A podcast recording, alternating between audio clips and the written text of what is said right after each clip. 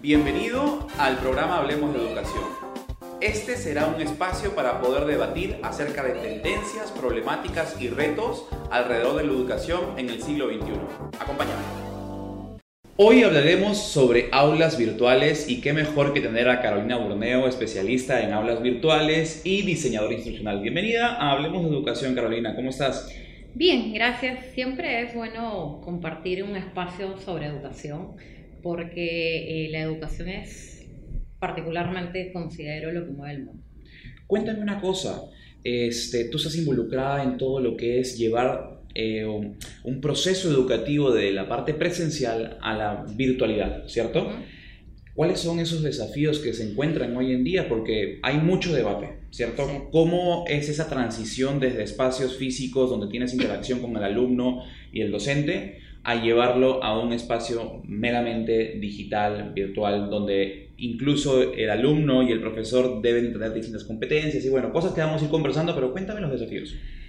He tenido la oportunidad de participar en las tres modalidades, la presencial, la semipresencial y la virtual. Las tres son bastante complicadas, ¿no? Cada una tiene sus competencias, exacto, como tú lo indicas. Eh, particularmente, virtualizar un curso netamente presencial es un poco complicado porque definitivamente tienes que tomar en cuenta bastantes factores. El primero es el tipo del curso. No todos los cursos pueden virtualizarse. Claro.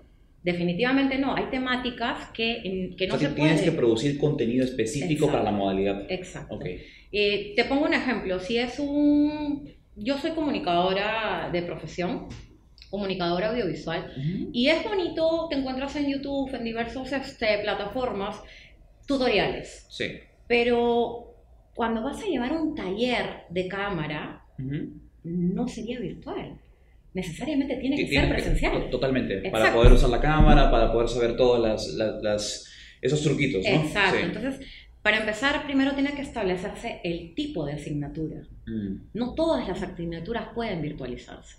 Quizás pueden, digamos que podríamos hacerlas semipresenciales, ¿no? Que tengan su parte presencial como talleres, como prácticos, y la parte teórica que sea virtualizada. Exacto, la entrega de contenido. Exacto. Digamos que ahora los docentes están un poco más abiertos al tema de la tecnología. Les ha costado, les ha costado bastante. Mira que yo tengo un ejemplo que siempre lo pongo cuando doy las capacitaciones en la universidad en la que trabajo, es de que muchos docentes, eh, digamos de nuestra edad, no los pongo tan, tan mayores, son reacios a la tecnología. De nuestra edad, cuando tú y yo somos tecnológicos. Sí. Pero tengo un docente que tiene más de 80 años, solo ingresa a su aula virtual. Yo voy a capacitarlo y, ah, él me, y él me dice, Carolina, mira, acá está mi clave, voy a entrar, pone su usuario, pone su contraseña, me dice, mira, ¿cómo califico? Claro. O sea, es una persona de 80 años. Competente a nivel digital. Completamente. Utiliza excelente bien, excelentemente bien y óptimamente las aulas virtuales. Mejor que una persona de 40 años. Okay. Me ha pasado también, eh, actualmente también dicto presencial, pregrado.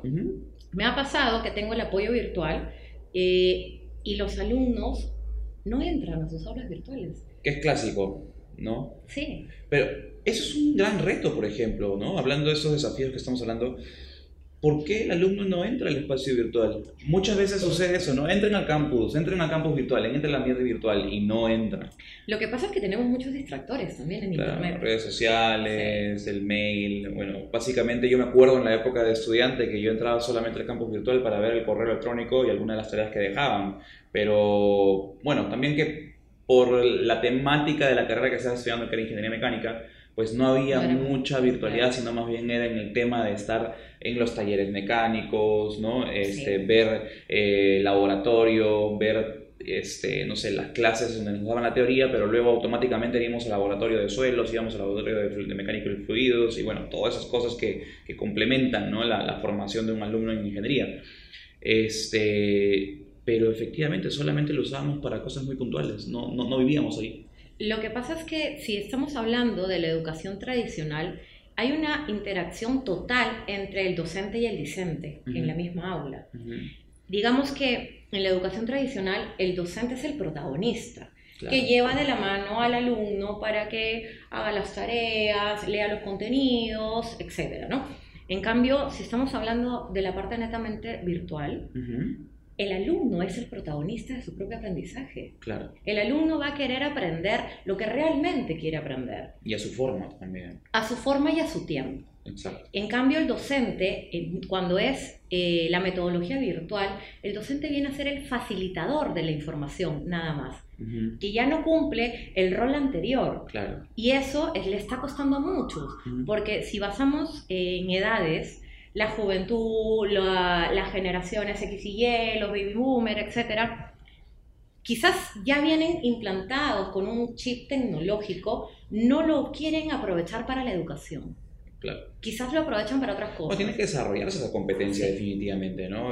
Si bien decimos mucho que ya tenemos esa, esa parte de nativos digitales y el chip también, hay, que formarlo, ¿no? ¿no? No solamente es como que, ok, le das, la, le das el aula virtual y el alumno ya va a saber qué hacer también hay que explotar sus habilidades. Exacto, exacto, ¿no? Algo que me parece muy interesante es lo que me estás comentando de este profesor, tanto de 80 como personas de nuestra edad, y esa, esa brecha, ¿no? Esa brecha de competencias. ¿Cómo le está costando a los docentes del día de hoy em, estar a ese nivel de competencias digitales necesarias para poder operar en un ecosistema digital? Para no solamente, bueno, operamos en ecosistemas digitales, ¿no? Como puede ser el WhatsApp, el Facebook, Instagram y todos esos temas, pero específicamente para llevar un proceso educativo. Exacto. Pero, bueno, en parte ya hemos venido utilizando la tecnología o parte de las TIC para complementar nuestras clases de aula. Poner un PPT ya es usar las tecnologías, ya es establecer una pequeña ruptura de la barrera el este, nivel 1, ¿no? Exacto. un PPT. Eh, hacen su PPT incluso mal diseñado muchos porque hay que tener ciertas reglas para poder tener eh, una asociación perfecta de una PPT. Hablemos de Prezi, hablemos de Kahoot, hablemos de múltiples plataformas que nos pueden ayudar o software. Pero eh, los docentes, bueno, nosotros los capacitamos, los capacitamos y les hacemos entender de que la digitalización es un aporte para complementar su clase. Claro. No solamente eh, un proyector, una computadora. Me ha pasado que tengo muchos docentes que no sabían ni siquiera aprender una computadora. Claro, me ha pasado.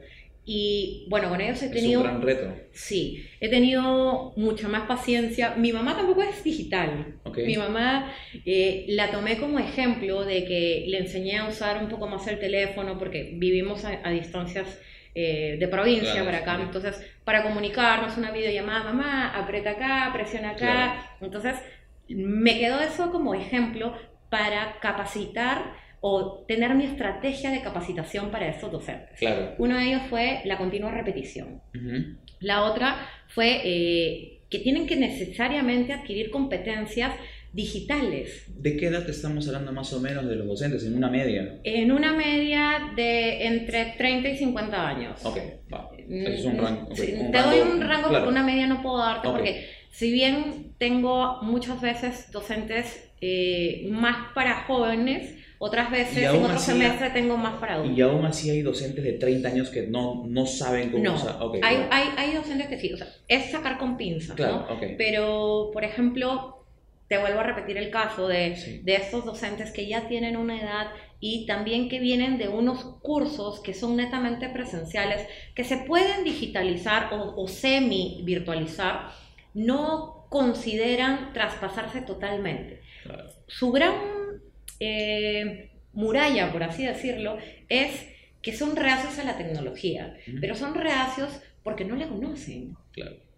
Nosotros somos adaptativos y si nosotros continuamente estamos manejando algo, se nos queda y lo aprendemos. ¿Qué debería de hacer un profesor, un docente, en este caso de educación superior, para comenzar a adoptar este, tecnología en el aula de clase? Comenzar a... De repente yo soy un profesor, imaginemos que soy un docente que tiene un, tiene un curso en, en la universidad, pero quiero comenzar a involucrar tecnología y comenzar a virtualizar, aunque sea una pequeña parte de mi curso.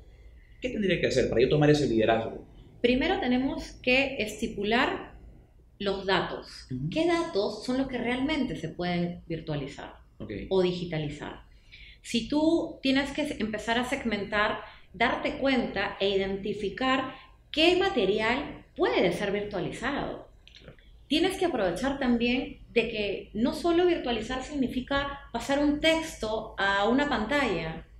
Estamos hablando de insertar videos, insertar audios, complementar todo lo audiovisual para que eh, pueda desarrollarse quizás una herramienta digital que te permita llegar a los alumnos. Exacto, un recurso que te permita llevar mejor la información. Ahora, me estabas comentando algo sobre esas herramientas y, la JAL ahorita, que es Kahoot, ¿no?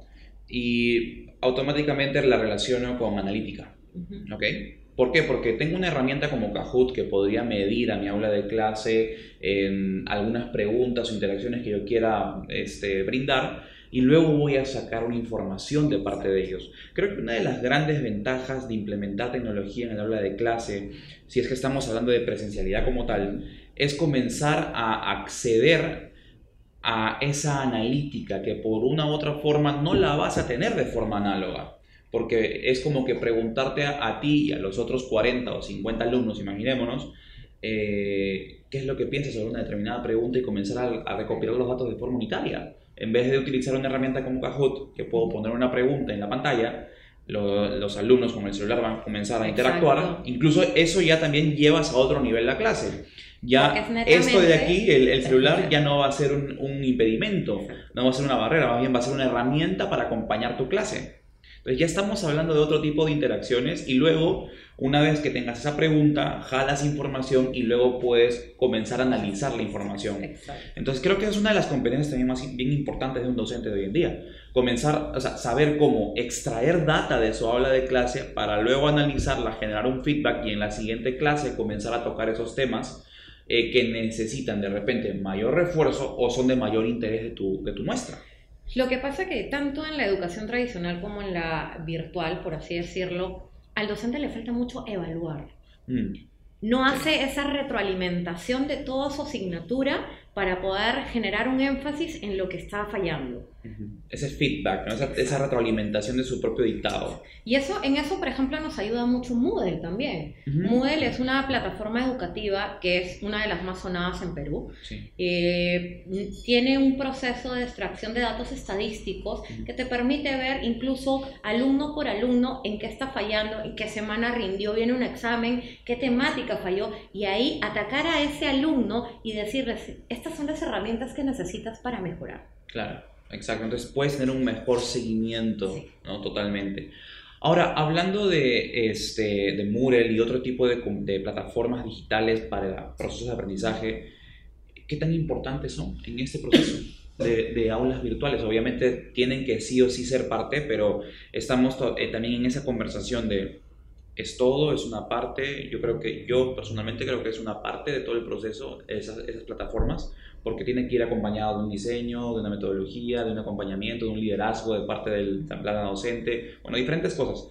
Pero en tu experiencia, Carolina, ¿qué debería de tener una plataforma digital? ¿O qué, o qué papel juega dentro de toda esa estrategia eh, de implementación? Mira, nosotros actualmente eh, en la universidad en la que laboro, tenemos un estilo de, enseñanza semipresencial. Okay. Vas a clase, el docente le da la, clase a los alumnos y utilizamos un aula virtual basada en Moodle eh, para, como repositorio. Sí. donde encuentras los materiales y tenemos tres actividades por semana obligatorias que el alumno tiene que resolver sí o sí, que es una tarea, eh, un foro de pregunta y respuesta y una evaluación. Para esto estamos usando, digamos que son los, los usos más básicos de una plataforma educativa. Eh, en base a esto, yo realicé mi tesis de maestría. Mi tesis fue eh, evaluar el proceso de enseñanza a través de aulas virtuales. Es decir, aulas virtuales y desempeño docente. Okay. Me fui directamente al docente porque para mí el docente es la pieza clave de invitar al alumno a que pueda sumergirse en el proceso digital. si, el, si, el, docente no está bien concientizado. El líder. Exacto. si bien, como indicamos hace un rato, viene a ser un facilitador de información, tiene que saber y empaparse de que esa herramienta educativa, esa plataforma virtual, le va a servir para impartir educación, para impartir conocimiento. Entonces, eh, me di con la sorpresa de que muchos docentes, yo creía que no, sí estaban a favor de la enseñanza a través de aulas virtuales, a través de Moodle, sobre todo a través de estas tres actividades. Eh, había una actividad que no conocían mucho, que nosotros estábamos insertando, que eran unas videoconferencias, pero no sabían manejarlas ellos mismos. Tenían el apoyo de nosotros. Entonces, si bien eh, pertenezco a, un área que, donde coordinamos todo lo que es aulas virtuales, tratamos de que el docente maneje él mismo su aula virtual. Hay docentes que sí lo han logrado, hay docentes que no. Y obviamente estamos nosotros para apoyarlos, ¿no? Nos envían el material, lo virtualizamos, lo implementamos y le damos la confirmación para que sepa y revise su aula y esté de acuerdo, porque lamentablemente por tiempo no se puede sentar con nosotros y decir, esto no te lo mandé así, esto te lo mandé así, claro. pero lo que pasa que esto tiene que ir así, porque no puedo digitalizarlo de otra manera, virtualmente no se ve muy bien y adecuadamente, un alumno no lo va a ver. Exacto. Lo más lógico es que una PPT tenga un párrafo de cinco líneas. Sí, sí, sí. no, no, no, no, que sea un destaque de un libro, ¿no? Y digas, no puedo leer nada acá. Exacto. Y, me ha pasado que me han mandado eh, una PPT, incluso eh, salía del cuadro. Contexto más abajo. Más abajo. Claro. Entonces, hay ciertas formas de digitalización y virtualización. Y eso es lo que tratamos de hacerles entender. Los capacitamos. ¿Cómo es el proceso de capacitación? Justamente te iba a preguntar eso. ¿Cómo, es todo ese proceso en donde agarras a la plana docente y le dices, ok, perfecto, vamos a capacitarlos en aulas virtuales? ¿Cómo comienza? ellos de por sí ya saben que tienen que manejar un aula virtual. Okay. En un principio tratamos de hacerlo masivamente pero nos dimos cuenta... ¿Presencial o...? Presencial. Presencial, donde cada uno llevaba su laptop y nosotros teníamos eh, acceso a una computadora, les dábamos sus accesos previamente para que ellos vayan ingresando, cada uno a su aula. Sí. Entonces, nosotros, bueno, generalmente yo dirijo ciertas capacitaciones, parte del personal también, y eh, lo que les, les decimos es cómo ingresar. Incluso nos ha pasado que les damos la ruta de acceso, ingresan por otro lado. Y bueno, lo que pasa es que trabajo en la, facultad de una universidad y toda mi universidad, por distintas facultades, tienen aulas virtuales. Ok, va. Entonces ingresan de manera... aula virtual del otro lugar. Del otro lugar. No ingresan mi acceso. ¿Están entrando al link correcto? Claro. Sí, mira lo que me sale les pongo en la pantalla, ¿no? Es de tal color, las otras plataformas son de otros colores. Ah, ah ya, en la otra. Sí, estoy en la otra. Desde ahí se les dice, ¿no? Tu usuario es tal, sí. sin arroba, sin nada. Generalmente usamos el usuario del correo institucional. Entonces, sin arroba, ya pusieron la arroba y pusieron todo el correo. Les estamos diciendo que sin arroba. Entonces, ese es un, proceso, que toma tiempo. Es un proceso lento, te iba a decir. Y de mucha paciencia. En primera instancia lo hicimos masivo. Okay. Después de eso eh, nos dimos cuenta... Cuando decimos masivo, ¿cuánto, ¿a cuántas eh, Estamos hablando de 100, 150 docentes. Ok, ok, bueno. Eh, sí, que sí es una cantidad bastante fuerte. Sí, total, total. Entonces dijimos, no, esto no funciona así. establecimos otro tipo de metodología por grupos de asignaturas.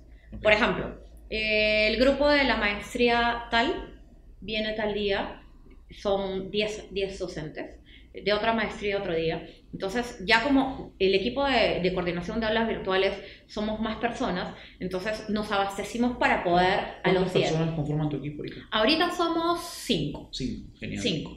Entonces, eh, bueno, con 10 es un grupo más manejado. Totalmente de acuerdo. Y más personalizado. sí, sí, sí. Y entonces... Y, puedes generar un mayor impacto incluso. Exacto. Ahí es donde te digo que me pasó que no sabían ni siquiera utilizar la computadora. Entonces, ya estaba, levantar ese tipo de problemáticas. ya estaba cada uno de nosotros cogiendo a dos docentes para quedarse con ellos y personalmente eh, ayudarlos, ¿no? Que ya es más fácil. Acceda acá, vaya más acá, mire acá, y nos resultó mejor de lo que te hablo en porcentaje. Tuvimos eh, el porcentaje de capacitación óptima en 50% cuando fue masiva. Okay al hacerla por grupos más pequeños, hemos subido al 90%. Claro. Y nos ha servido de una gran experiencia. Que ahora las capacitaciones las hacemos ya por videos digitales. Ok. Ponemos un video en la O sea, plataforma. ahora, ahora ya pueden tranquilamente eh, sumar el componente digital a distancia porque ya tienen la base necesaria. Es continuo el Claro, proceso. claro, no, claro. no lo hemos dejado de lado porque, eh, como te comenté, es un proceso que tienes que estar de la mano enseñándole. Tiene que adaptarse a pasar de lo presencial a lo digital. Entonces, solo no lo van a hacer. Vamos de la mano, seguimos acompañándolos. Es continuo, nos llaman. Por favor, no sé cómo acceder a mi aula virtual. Ok, no se preocupe. Ingrese de esta Y manera. tienen una mesa de ayuda, Exacto. lo que ya alguien llama al, al Sí. departamento tal y bueno, hola, ¿qué tal? ¿Cómo Exacto. estás? Ayúdame con esto, no sé de aquello. estamos siempre apoyándolos, que es Claro. la meta eh, que queremos lograr es que al final ellos sepan utilizar óptimamente un aula virtual, Claro. que no dependan tanto de nosotros. Nos encanta apoyarlos. Sí, sí, sí, Pero- pero, la idea es que tengan autonomía. Sí. Totalmente de acuerdo. Me ha pasado también que eh, nosotros utilizamos estas tres actividades claves, como te indico, estos recursos, tarea, evaluación y foros. y foros, y alguien quiso incluir Prezi. Ujú. Me pareció excelente, pero no sabía cómo usarlo. Y me preguntó, ¿tú sabes? Sí, le digo, ¿me puedes capacitar? Claro que sí, capacité. Entonces ya están tratando de incluir otras herramientas que ellos mismos escucharon por ahí. Fui a una reunión, me contó un docente, fui a una reunión, este Carolina, me dio un poco de vergüenza, todo el mundo hablaba del Sí. aula virtual, es digitalización. Y yo dije, sí, yo también manejo mi aula virtual. Y empezaron a hablar de otros programas como Prezi. Por favor, enséñame a usar Prezi. Claro. Nosotros encantados. Exacto. Ya hay esa, esas ganas de no querer quedarse. Claro, de estar siempre actualizado. Wow, sí. ¿Y, y, y cuántos docentes estamos hablando que tienes para capacitar en todo, en, en, en todo el año? Estamos hablando más de 150, porque yo solamente te estoy hablando de un área. Exacto, sí, sí, de sí, un de área, acuerdo, porque de acuerdo. normalmente si te hablamos de todas las áreas estamos hablando cerca de 500 docentes. Claro, claro. 500 docentes que no es que tengamos que recién capacitar, ya venimos capacitando. Sí. ¿Por qué? Porque nuestro pregrado también está siendo semipresencial, nuestro posgrado también es semipresencial y eh, ellos necesitan capacitarse sí o sí. Cuéntame un poco sobre la demanda de los estudiantes ahora para el tema digital, porque yo me imagino, y a ver, deja- eh, corrobóramelo tú, que un muchacho que hoy está estudiando en la universidad, y ni siquiera un muchacho, vamos a poner una persona que pueda estar en nuestra edad, ¿no?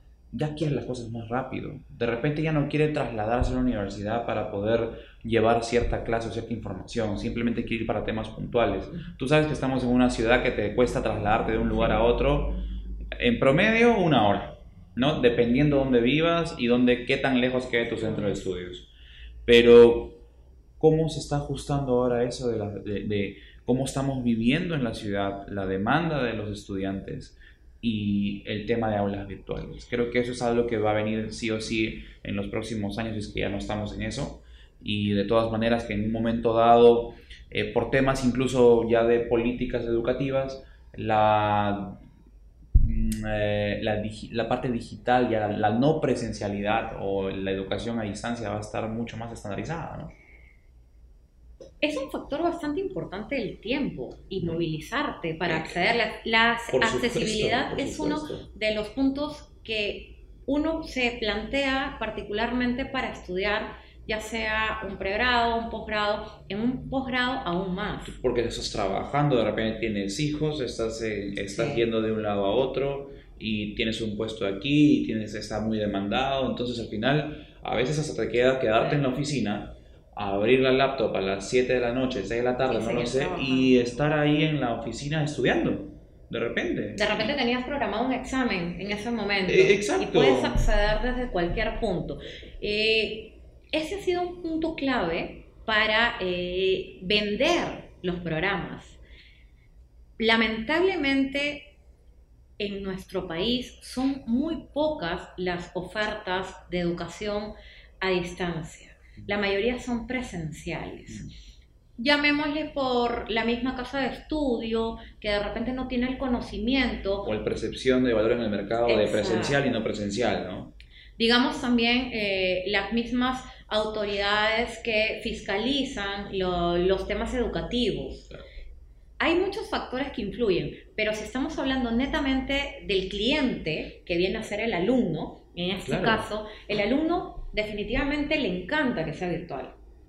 ¿Por qué? Como tú mencionaste, estás en tu trabajo, estás en tu casa, estás en cualquier lado, incluso puedes acceder desde tu móvil. Exacto. Ahora nosotros podemos acceder desde nuestro teléfono móvil y todo el mundo tiene un teléfono, un smartphone eh, con acceso a Internet que le va a permitir acceder desde cualquier punto. Y eso te abre el mercado completamente, porque estás diciendo que, ok, perfecto, yo puedo tener un campus en la ciudad y, y ya puedo estar comenzando a, a tener una oferta muy específica para, no sé, alguien que está en una provincia muy alejada de la ciudad pero esa persona tiene un smartphone y ya puede acceder a llevar clases conmigo.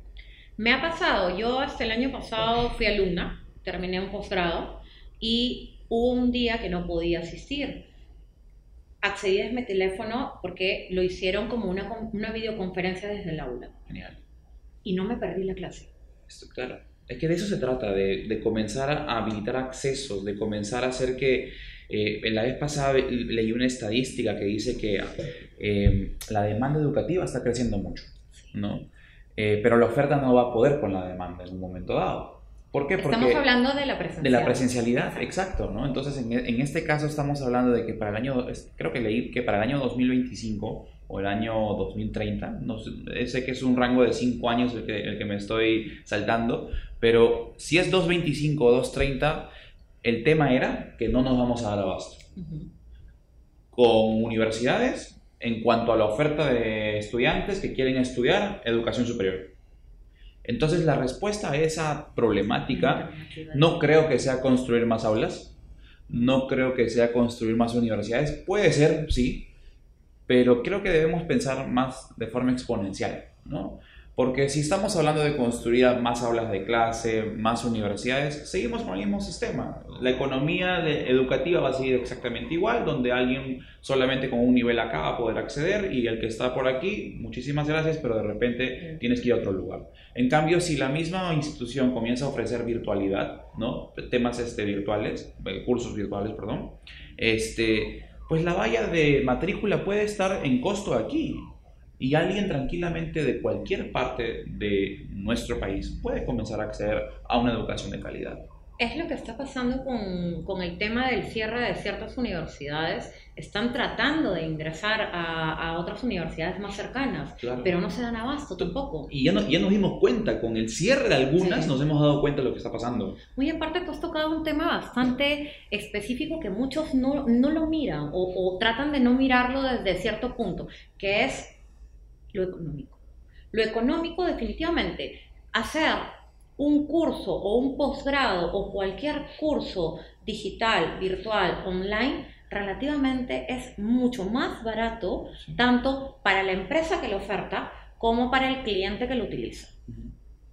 Y, y definitivamente es, es más barato, o sea, el hecho de que sea más barato no significa que sea de menor calidad, simplemente como el medio por el que se está... Eh, entregando la información es más exponencial, es menos costoso, pues te puedo cobrar más barato. ¿no? Entonces la percepción no tiene que ser pago menos, bueno, recibo menos calidad. No, no, no. Y quizás podemos hablar también un poco de acortar tiempos. Si de repente una maestría era de dos años, la estoy haciendo ya virtualizada, quizás puedo hacerla de año y medio, puedo hacerla de un año. Y te refrescas mucho más rápido. Porque es más fácil que una persona acceda a un campus virtual todos los días a que se traslade a recibir clases a una universidad. Estoy de acuerdo. Bueno, Carolina, gracias por venir. Ya creo que estamos en el tiempo, hemos visto muchas cosas. Hemos conversado diferentes temas, hemos visto la parte de los desafíos, cómo transformar algo presencial, algo virtual.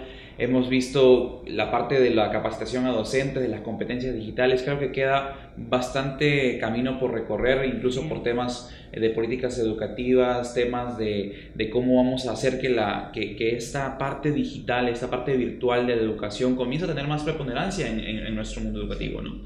Este, y bueno, todavía no te vayas porque te he dicho que voy a hacerte unas cuatro preguntas. Al inicio te comenté que estas son las clásicas que siempre le hacemos a las personas que están acá con nosotros en Hablemos de Educación. Y te voy a hacer la primera.